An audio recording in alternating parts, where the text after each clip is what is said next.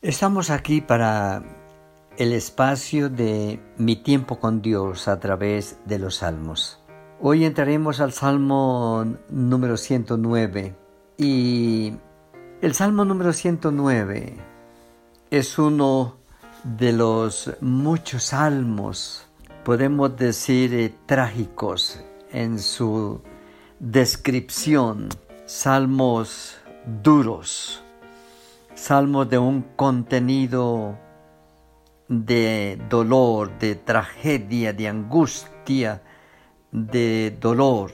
Es un salmo mesiánico, pero mesiánico en el sentido de el equipo de trabajo del Señor, lo que iba a pasar cuando el Mesías estuviera en la tierra, el reclutamiento de sus discípulos, de sus seguidores, y la tragedia de un hombre que fue escogido entre ese equipo llamado discípulos y luego apóstoles. Y es un salmo que comienza de una manera tan dura que el salmista empieza expresando el sentir de su corazón contra alguien que ha obrado de una manera desleal. El salmista está hablando de alguien que ha cometido la torpeza más grande que un ser humano puede hacer, que ha cometido el hierro más terrible de un ser humano, como es traicionar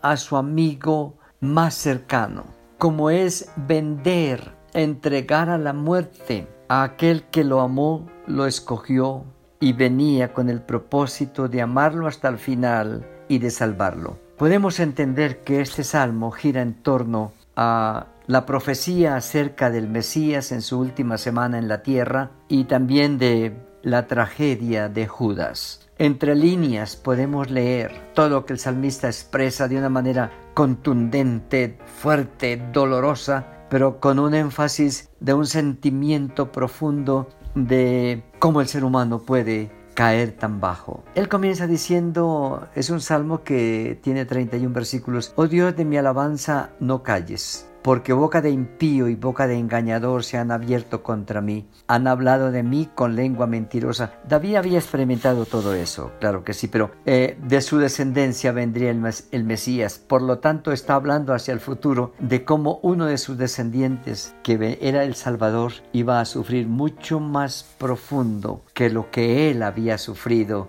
en su adolescencia, en su juventud y aún siendo como rey de Israel. Con palabras de odio me han rodeado y pelearon contra mí sin causa. En pago de mi amor me han sido adversarios, mas yo oraba. Me devuelven mal por bien y odio por amor. Y él dice, pon sobre él al impío y Satanás esté a su diestra. La palabra nos narra en los evangelios que cuando Judas recibió el pan, Satanás entró en su mismo corazón. Y ahí es un instrumento de Satanás para salir y vender a su maestro por 30 piezas de plata, hasta entregarlo para que sea capturado, aprehendido y llevado para ser juzgado. Y el salmista ah, proféticamente está hablando de prácticamente todos esos eventos. Satanás esté a su diestra, cuando fuere juzgado salga culpable su oración sea para pecado, sean sus días pocos, tome otro su oficio. Y eso es lo que Pedro dice en Hechos, que había que reemplazar a Judas porque escrito estaba que él fracasaría y otro tomaría su oficio. Pero la tragedia de un hombre así es una tragedia que arrastra y arrastra su vida, su ministerio, arrastra su familia, arrastra sus generaciones, sean sus hijos huérfanos y su mujer viuda, anden sus hijos vagabundos y mendiguen, procuren su pan lejos de sus desolados hogares, que el Creador se apodere de todo lo que tiene y extraño saque en su trabajo, no tenga quien le haga misericordia, ni haya quien tenga compasión de sus huérfanos, su posteridad sea destruida, en la segunda generación se ha borrado su nombre. Y así es como Judas termina solo, perdiéndolo todo en un momento. Dice Venga en memoria ante Jehová la maldad de sus padres y el pecado de su madre no se ha borrado. Es como si sobre él hubiese caído el impacto de los diez mandamientos donde Dios habla que la bendición de Jehová será por mil generaciones y la maldición hasta la tercera y cuarta generación. Y el versículo 16 es uno de los, es uno de los enfáticos de este salmo, el 8, el 16 y el 25.